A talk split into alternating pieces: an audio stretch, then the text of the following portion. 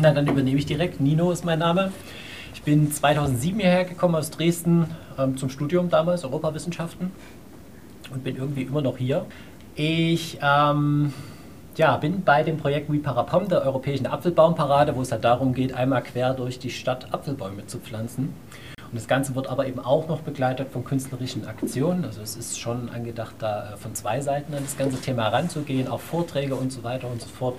Mit allem, was sich daraus halt ergibt, so Biodiversität, aber eben auch Arbeit und so weiter. Das ist das Schöne, es ist halt so breit, dass man irgendwie alles daraus machen kann. Bei dem ganzen Projekt gibt es natürlich auch eine ganze Reihe von Problemen. So, das geht halt los bei der Frage, ganz banal, wie finanzieren wir das eigentlich? Ihr könnt ja mal kurz in euch gehen und überlegen, wie viel es kostet, hier draußen einen Baum zu pflanzen an der Straße. Und da bist du so bei, also wirklich im Straßenraum, bei 4.500 Euro, um einen einzelnen Baum in die Erde zu bekommen. Und das sind natürlich Summen, wenn man das mal multipliziert, irgendwie mit einem Ziel von 1000 Bäumen oder 4000 Bäumen, dann realisiert man halt ziemlich schnell, wow, also das äh, wird schwierig bis unmöglich da ich jetzt auch schon hier so lange in der Stadt bin und halt auch immer, es gibt ja Leute, die machen halt immer irgendwas und dazu gehöre ich halt auch so. Ich habe einen Café gehabt und dann verschiedene Projekte geleitet und so weiter und so fort. Und als es dann irgendwann mal hieß, yo, äh, Kulturhauptstadtbewerbung, da wurde ich halt schon also aufmerksam, weil ich dachte, ja geil, das ist ja schon, das ist für diese Stadt nach wie vor eine Chance. Ob das halt wirklich was wird, ich bin ehrlich, da bin ich mir noch nicht sicher. Aber es ist halt einfach mal geil, auch Leute zu sehen, die halt herkommen, um sich einfach mal auszutauschen. Und es gibt uns hier allen auch echt äh, super viel Energie. Es gab ja nun über die Jahrzehnte immer wieder Leute, die in Chemnitz versucht haben, irgendwas aufzubauen. So, die sind quasi zum Studium hierher gekommen. Die allermeisten sind mit ihren Projekten dann halt auch leider wieder gescheitert nach ein, zwei, drei Jahren und sind dann halt auch wieder abgehauen. Aber so blöd wie es klingt, halt so steht der Tropfen hüllt den Stein. Und äh, es hat sich in den letzten 15 Jahren ist da wirklich richtig viel passiert, auch Eigeninitiativ, wo Leute in der Stadtverwaltung halt mal realisiert haben, jo, hier, dann würden halt eigentlich echt noch eine Schippe drauflegen auf das, was da passiert. Und dann ist natürlich, um die Frage jetzt mal endlich aufzugreifen, ähm, so ein Kulturhauptstadtprozess ein Katalysator, der Leute einfach nutzen können, um das dann zu pushen. Aber das ist natürlich genauso Fakt.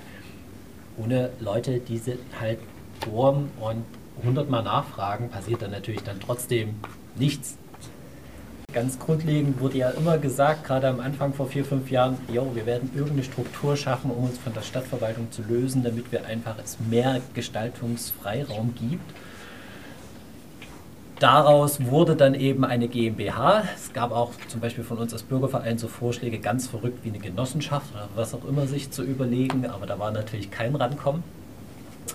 Und man hat sich dann also für diese GmbH entschieden und das Verrückte an der ganzen Sache ist, dass dann gleichzeitig aber ganz viele Regeln der GmbH auferlegt werden, die letztlich auch für die Stadtverwaltung gelten. Mhm. Was verrückt ist, weil gleichzeitig gar nicht die Kapazitäten bzw. das Know-how in dieser GmbH da war, um das halt alles abzubilden. Also machen wir es mal konkret zum Thema ähm, Ausschreibungen so, man könnte Sachen leichter handhaben, aber die Stadt sagt halt, das muss halt alles, weil es eine hundertprozentige Tochter ist, jetzt doch alles bitte ganz sauber laufen. Und das ist natürlich irgendwie ziemlich verrückt. Gleichwohl ist es inhaltlich so, dass die GmbH im Großen und Ganzen frei agieren kann. Es gibt halt einen Aufsichtsrat, der durch Verwaltungsmitarbeiterinnen und Politikerinnen besetzt ist, die quasi aber genau das eigentlich auch nur haben, eine Aufsichtsfunktion, um zu checken, okay, geht das hier also wirklich voran, so wie es halt irgendwie geplant ist. Darüber hinaus hat die Geschäftsführung hier und damit also auch wir eigentlich freie Hand. Und dann gibt es halt auch so andere Situationen. Neulich hat mir jetzt irgendjemand erzählt, äh, dass die, äh, irgendjemand in der Stadtverwaltung plant, solche C2025 Blöcke aus Beton zu gießen und die dann halt in der Stadt irgendwie aufzustellen als großes Werbeelement für die Kulturhauptstadt. Kann man machen, kann man drüber streiten so. Aber allein die Tatsache, dass das halt irgendwie nicht mit der GmbH abgesprochen ist, sondern das ist dann wieder so, irgendjemand in der Verwaltung hat halt diese Idee und findet das toll, möchte irgendwas machen und dann wird das halt irgendwie vorangetrieben. Das ist natürlich auch irgendwie verrückt, dass das so stattfindet. Und vielleicht mal direkt noch als Ergänzung zum Thema Verwaltung und so weiter und so fort. Also insgesamt ist eigentlich wirklich positiv. Es wurde halt zum Beispiel extra eine Stabsstelle eingerichtet, die halt als Schnittstellenfunktion dient Wir haben äh, vom Baudezernat quasi eine direkte Referentin des, Ober äh, des Bürgermeisters, des Baubürgermeisters bekommen für alle Fragen, die dann halt irgendwie relevant sind. Und da können wir halt mit ziemlich kurzem Draht sagen, jo, uns liegt das auf der Zunge. Dann hat sich das so entsponnen, dass ich jetzt hier ähm, das ähm, Freiwilligenprogramm entwickle und leite, also die vielen Helferinnen und Helfer, die ähm, die Kulturhauptstadt ähm, unterstützen sollen und wollen mit dem, was sie am besten können. Und bin auch angedockt an, diese, an die Bürgerbeteiligungsprozesse, die hier so laufen. Also wir haben ja so ein paar partizipative Projekte, die über externe Projektpartner laufen, aber eben auch hier in-house im Rahmen dieser sogenannten Flagship-Projekte, ne, vor allem das ähm, Projekt 3000 Garagen und äh, eben auch wie Parapom.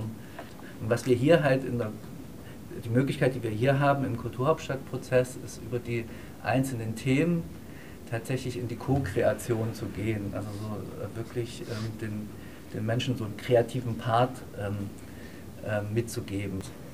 Also es gibt da schon jetzt durch den Kulturhauptstadt Titel eine größere Offenheit und die Projekte, die da dranhängen. Also an der Stadtverwaltung, dort werden ja die sogenannten Interventionsflächen halt ähm, umgesetzt, direkt dort im Baudezernat.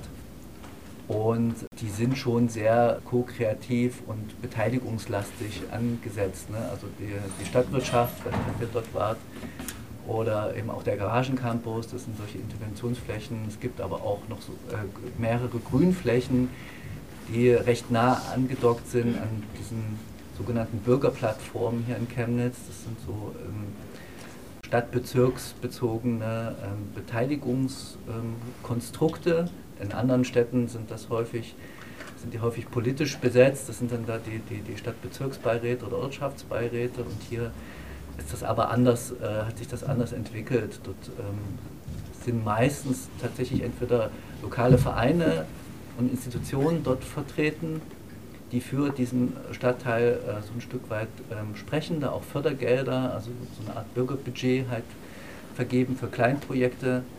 Und äh, in vielen Stadtteilen werden die aber, oder in vielen Bürgerplattformen werden die Mitglieder dieser Jury aber auch gewählt. Aber ich finde das hier in Chemnitz einen sehr, sehr spannenden Ansatz, dass ähm, Bürgerbeteiligung von Anfang an an solche doch weitestgehend tatsächlich auch bürgerschaftlich getragenen Institutionen ähm, irgendwie angedockt ist und jetzt nicht, nicht immer halt so also klassisch ähm, durch die, die Verwaltungshierarchien geht. Und ähm, ja, wenn ich hier das Beispiel Stadtwirtschaft nehme, zum Beispiel, was da vom Baudezernat ähm, mit vorangetrieben wird und vom kreativen Chemnitz ähm, wird dort die Beteiligungs- die, der Beteiligungsprozess entwickelt und koordiniert. Ähm, dort gibt es halt wirklich so ähm, Gestaltungsworkshops ähm, für, für, die Freiräume, ähm, Möbel, Entwurfs-, Design- und Bauworkshops. Ähm, also die sind da ganz, ganz offen und äh, gehen da ja, co-kreativ, äh, also richtig mitgestaltend für die Besucherinnen und Besucher halt ran. Es gab tatsächlich eine ganze Reihe von Workshops. Es gab große öffentliche Veranstaltungen. Es wurde schon wirklich mit vielen Leuten irgendwie gequatscht. Das muss man ehrlicherweise sagen. Aber gleichzeitig ist es natürlich auch immer trotzdem so, dass viele irgendwie unzufrieden sind und es wurde halt nie so richtig kommuniziert, was passiert mit diesen ganzen Ideen, die wir jetzt hier einsammeln. Das war so gefühlt eines der größten Probleme, weil da auch echt viel Input geholt wurde und alle standen dann so da und haben sich gefragt, jo, was passiert denn jetzt nun eigentlich weiter?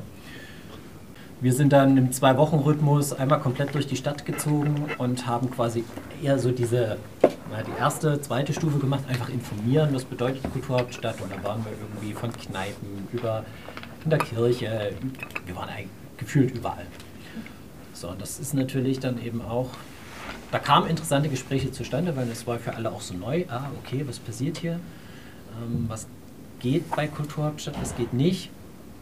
Und was ähm, auch immer noch kritisiert wird, das wurde damals schon kritisiert und ist immer noch eine Unzufriedenheit in der Stadt, ist einfach auch wieder die Kommunikation, weil sich viele fragen, jo, was passiert denn jetzt nun eigentlich Kulturhauptstadt so konkret? Ne? Wir hier in dieser GmbH, wir rödeln hier jeden Tag und haben irgendwie tausend Sachen. Jetzt habe ich den Vorteil mit WeParapon, wir pflanzen auch schon, dann haben wir also auch schon Aktionen draußen. Aber bei ganz vielen anderen Sachen, wenn ich dann mit den Leuten quatsche, so, die fragen mich, jo, gibt es diese Kulturhauptstadt? Findet die statt? Das ist natürlich schon irgendwie krass. Super wichtig ist dieses Erwartungsmanagement. Was passiert eigentlich mit den Sachen, die ihr vielleicht in irgendeiner Veranstaltung zusammensammelt? Es, ist, es hat für so viel Frust gesorgt hier in der Stadt, dass das dann einfach nicht klar war und irgendwie verloren gegangen ist. Es ist halt viel passiert, das war ein neuer Prozess für die Stadt so. Man hat halt wirklich versucht, was auf die Beine zu stellen. Es wurde halt auch ähm, parallel die Kulturstrategie entwickelt, wo halt ich würde behaupten, tatsächlich in einem beispiellosen Prozess. Das wurde halt alles partizipativ entwickelt in eigenen Gruppen und Themenschwerpunkten, aber das Lustige war dann natürlich trotzdem, dann ging das, was erarbeitet wurde, in den Stadtverwaltungsprozess und dann wurden da auf einmal Sachen, die man halt quasi gemeinschaftlich beschlossen hatte, rausgestrichen oder umgeschrieben, was, wie ihr euch vorstellen könnt, äh, mitunter für Begeisterung gesorgt hat. Aber ich glaube, diese ganzen Reibereien sind halt einfach Teil dessen, wenn man irgendwann mal anfängt und versucht, mit Menschen, die irgendwie vor Ort wohnen und die es betrifft, zusammenzuarbeiten. Da ist auch in den letzten fünf, beziehungsweise eigentlich auch 15 Jahren auch hier ähm, in der Arbeit mit der Stadtverwaltung super viel passiert. So. Also wenn ich da eben vor 15 Jahren denke, da war so, da wurdest du halt manchmal blöd angeguckt, wenn du irgendwie ein Fest auf der Straße feiern wolltest. Mittlerweile ist da viel mehr Offenheit und ganz viele, die auch tatsächlich ähm, von sich aus sagen, geil, das versuchen wir irgendwie zu unterstützen.